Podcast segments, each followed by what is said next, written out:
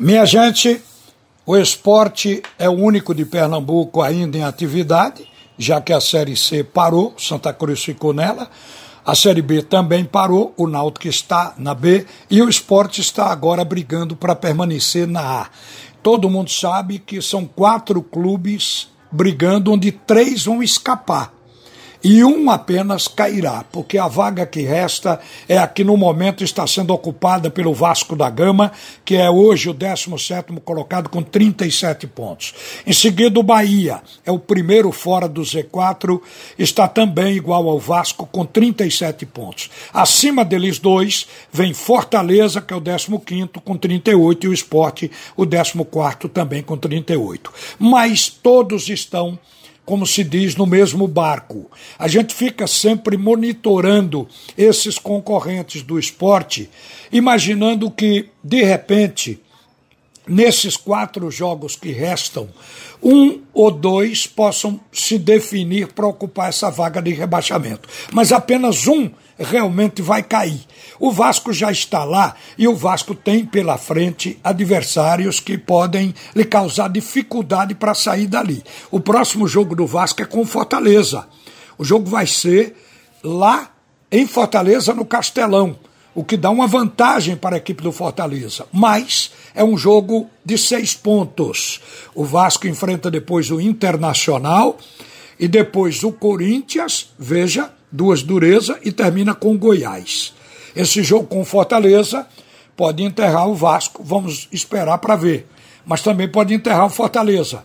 O Fortaleza joga com o Vasco, depois o Palmeiras, depois o Bahia e termina com o Fluminense. É uma sequência pesada, mas tem Vasco e Bahia que são concorrentes diretos. Eu acho que o Fortaleza é quem vai acabar definindo quem deve cair nesses jogos que ele vai ter com dois concorrentes diretos. O Bahia só tem três partidas, porque os outros têm quatro. O Bahia já jogou com o Goiás e empatou em 3 a 3 Agora tem o Atlético Mineiro, o Fortaleza e o Santos para terminar em casa. E o esporte, você sabe que é Inter, quarta-feira, depois da manhã.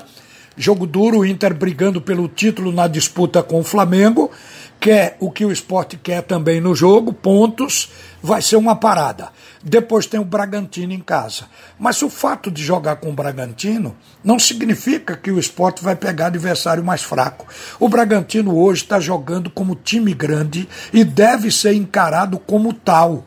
O jogo com o Flamengo terminou 1 a 1 poderia dar Flamengo como poderia dar Bragantino. O time do Bragantino joga com intensidade, joga com a velocidade alucinante na transição, joga propondo, é um time ofensivo. E uma coisa que faz ainda se respeitar mais o Bragantino é que ele tem o artilheiro desse campeonato brasileiro. E não é à toa ter um artilheiro. O Claudinho tem 17 gols.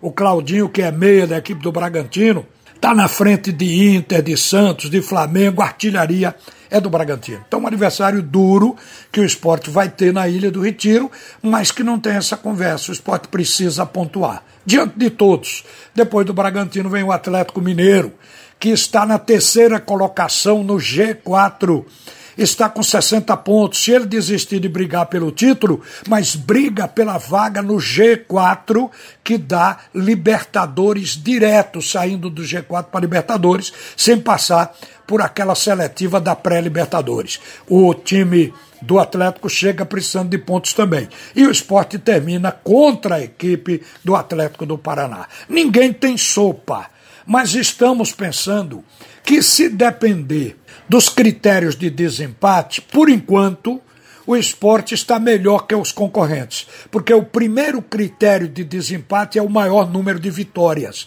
O esporte tem 11 vitórias contra 9 do Fortaleza, 10 do Bahia e 9 do Vasco. Então, neste aspecto, o esporte, no primeiro critério de desempate, ele se chegar com o número de pontos igual a um ou mais, desses quatro que disputam, ele pode se separar pelo número de vitórias, se permanecer com essa diferença. É difícil, é para o torcedor torcer e apoiar. Uma coisa que eu devo dizer é que o time do esporte, a gente vem falando nisso, mas chegou a hora de olhar outro aspecto. O time do esporte tem deficiência técnica porque foi formado com o menor investimento da Série A, porque não tem hoje um ataque com especialistas da posição porque perdeu jogadores no decorrer da competição, tudo isso você sabe.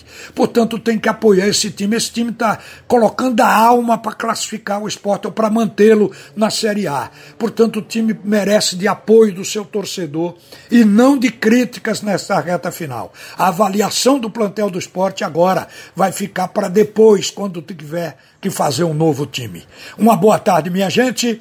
A seguir o primeiro tempo do assunto é futebol com Roberto Queiroz.